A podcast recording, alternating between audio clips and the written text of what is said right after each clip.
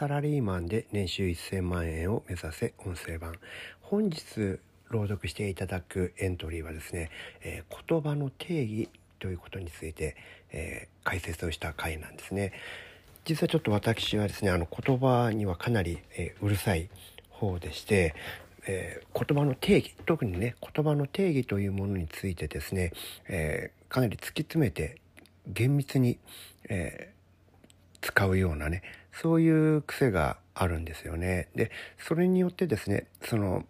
我々のこう人生とか皆さんもそうなんでですけども人間っていうのはその使う言葉に規定されて人生とこう動いていくところがあるので正しい言葉を正しい場面でちゃんと使うという癖をつけるということが実はですねあなたがこう成長するためにどうしても必要なんですね。でそれをですね、えー、もう少しマイルドな形にするために、えー、私はかなりあの言葉にうるさいことを言うことがあるんですよね。例えばセミナーですとかねあのセミナー私の場合にあの基本編セミナーっていうのをね、えー、やっているわけですけどこれ人生を変えるためにまずこれを知っておこうねとこれを知っておいたらばこれだけで、えー、人生のね、えー、幅が広がるよですとか他の学び、まあ、私以外のとこでもそうなんですけどもビジネスセミナーにしろロジカルシンキングにしろ、まあ、いろんなとこありますよねああいったとこで勉強するもっと手前のところで実は知っておかないといけないことがあるんですよ。成功する成長するってどういうことなのかってね。でそういったことを解説する会のセミナーを基本編とセミナーと僕は言ってるんですがこれね自己性によっては基礎編とか言っちゃう人がいるんですよね。で私それを聞くとちょっとイラッとするんですよ。どうしたか分かりますか？基本と基礎は言葉の定義が違うからです。そういったことをですね、えーと僕は細かく指摘するところがあるんですけれどもその理由についてねあのあれこれ解説したエントリーを朗読していただきましたのでお聞きください。今回ご紹介するショーン先生のメルマガは言葉の定義と怪しい系のつながりについてショーン先生があまりに秀逸な解説をしてくださったものです。この解説が秀逸だったため言葉を適当に使っているから人生が激変しないのかと反省したことを覚えております。それでは聞いてください。第3421号。言葉の定義にはうるさいのよ。ずいぶん昔、ご質問させていただいてもよろしかったでしょうか？というエントリーを書いたんですよ。これを読んだ人は細かいことにうるさいやつだなぁと思ったはずなんですが、そういう細かいことを大事にするから成長するんですよ。で、今日もまたこの手の話をします。私は各種セミナーの後に必ず二次会と称した飲み会をやるんですね。ところがこれを懇親会っていう人がたくさんいるんです。その度に私は懇親会ではなくて二次会なんですよと訂正するんです。過去何度も私のセミナーを受講しているのに、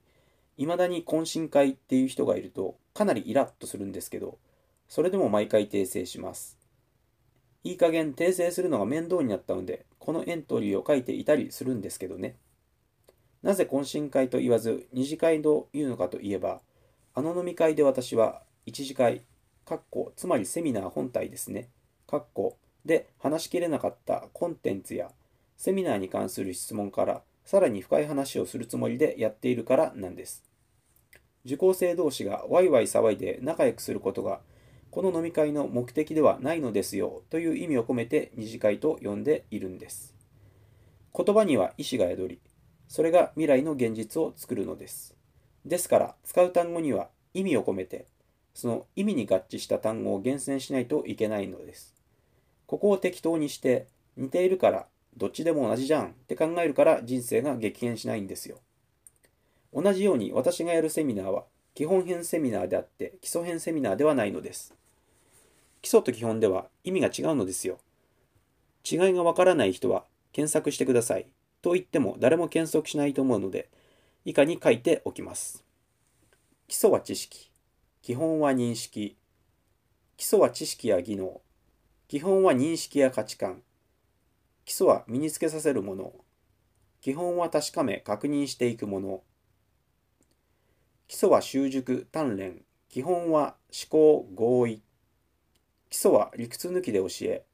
基本は討論、検討がある。基礎は認識や価値観を培う土台。基本は基礎の上に立つ応用。獲得した基本は次の学習の基礎になる。私があのセミナーで解説したいメインのコンテンツは認識や価値観であって知識ではないのです。そして理屈抜きで教えるものではなく自分の頭で思考してほしいという意味でもあります。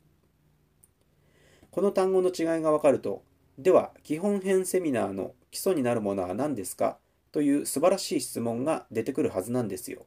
ま1500人以上が受講しているセミナーですが、この質問をされたことはただの一度もありませんけどね。誰かがいつかこの質問をしてくれるのではないかと10年間うずうずして待っていたんですが、誰一人この質問をしてくれませんでした。この答えがどこにあるのかというと、領書リストにあるんです。基本編セミナーは、領書リストの怪しい系とフラグされた図書をベースの知識として作られているんです。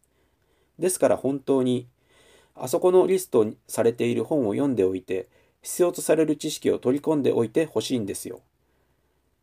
それが前提となって、その上で認識とか価値観を説明するのが基本編編編セミナーの元々の設計図だったんです。かつて、カッコといっても10年ほど前ですが、カッコ閉じる。このセミナーに来る人たちは、了承リストに書かれている本を半分以上読んでいる人が大半大半だったんです。それを毎回確認していました。そうすると3分の1しか読んでない人は恥ずかしそうに手を挙げたものです。ところが今じゃ、了承リストの存在を知らないなんて人も2割くらいいたり、了承リストは持っていても1冊も読んでいない人が全体の半分以上だったりと、なんというか時代って変わるものだなということを痛感しているわけです。ですから早く人生を激変させたい人はあそこにリストされている本を読むのがいいと思いますよ。読んだ上で私のセミナーを受講すると納得感が変わってくるはずですから。